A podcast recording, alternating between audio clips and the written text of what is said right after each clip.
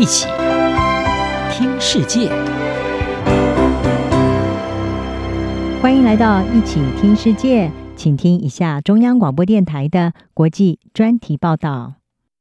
今天的国际专题要为您报道的是：印尼明年大选，热带雨林保护恐将遭受冲击。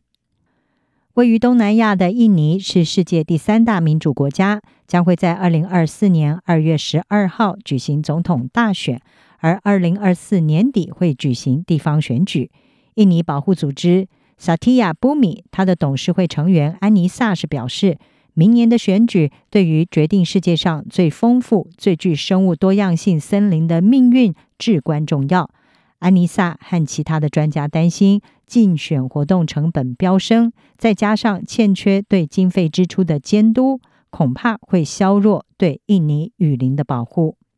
阿姆斯特丹大学比较政治人类学的教授贝伦斯科特他说，印尼的竞选活动非常昂贵。以至于从地方到国家层面的政治人物都和自然资源企业建立了非常密切的关系，来借此取得竞选经费。贝伦斯科特说，保护森林的措施一直面临压力，因为帮助金主和企业回避或者是规避保育责任，一直是资助竞选活动的一种方式。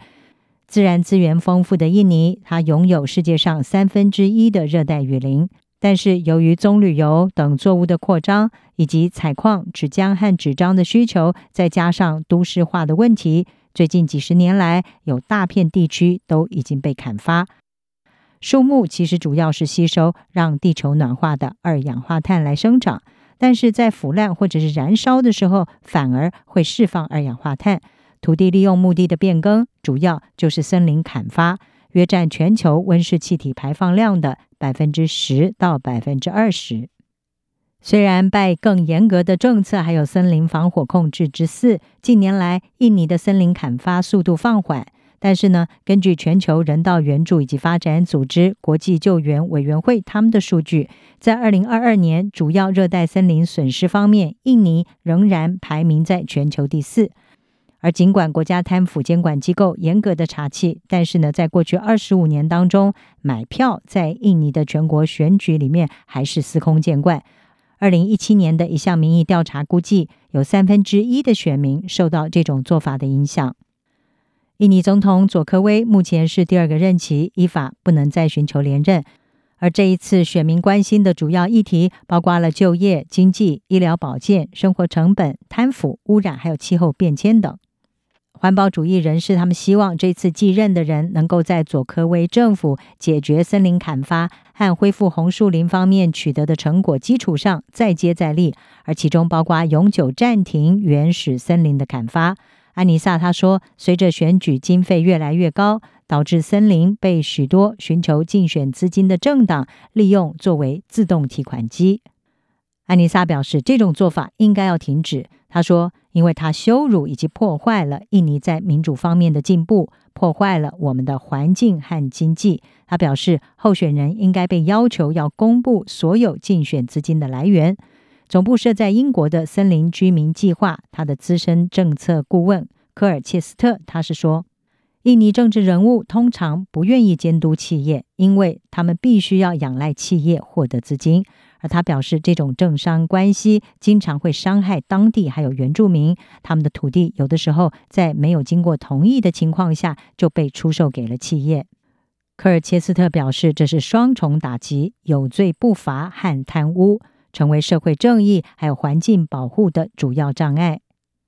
另外，贝伦斯科特他则是表示，修法往往有利于大企业。例如，二零二三年一项目的是在促进就业和投资的法令就被绿色团体批评，它削弱了环境保护。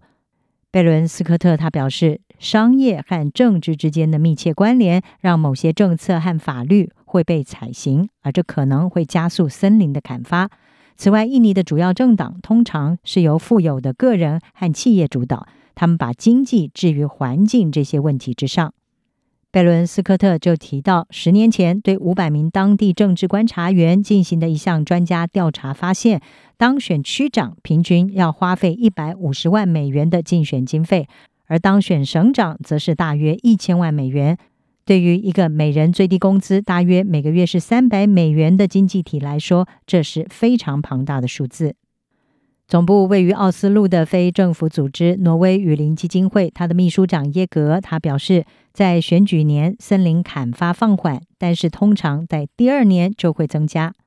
耶格说，过去我们已经看到，在政府任期结束之前，森林和泥炭地的开发执照还有许可证会被授予给提供或者是支持竞选资金，或者是和政党有关联的企业。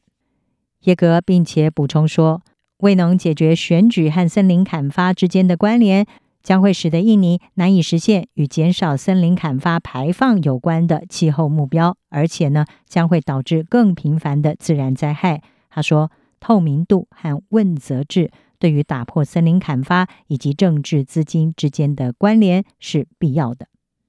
以上专题由杨明娟编辑，还青青播报，谢谢你的收听。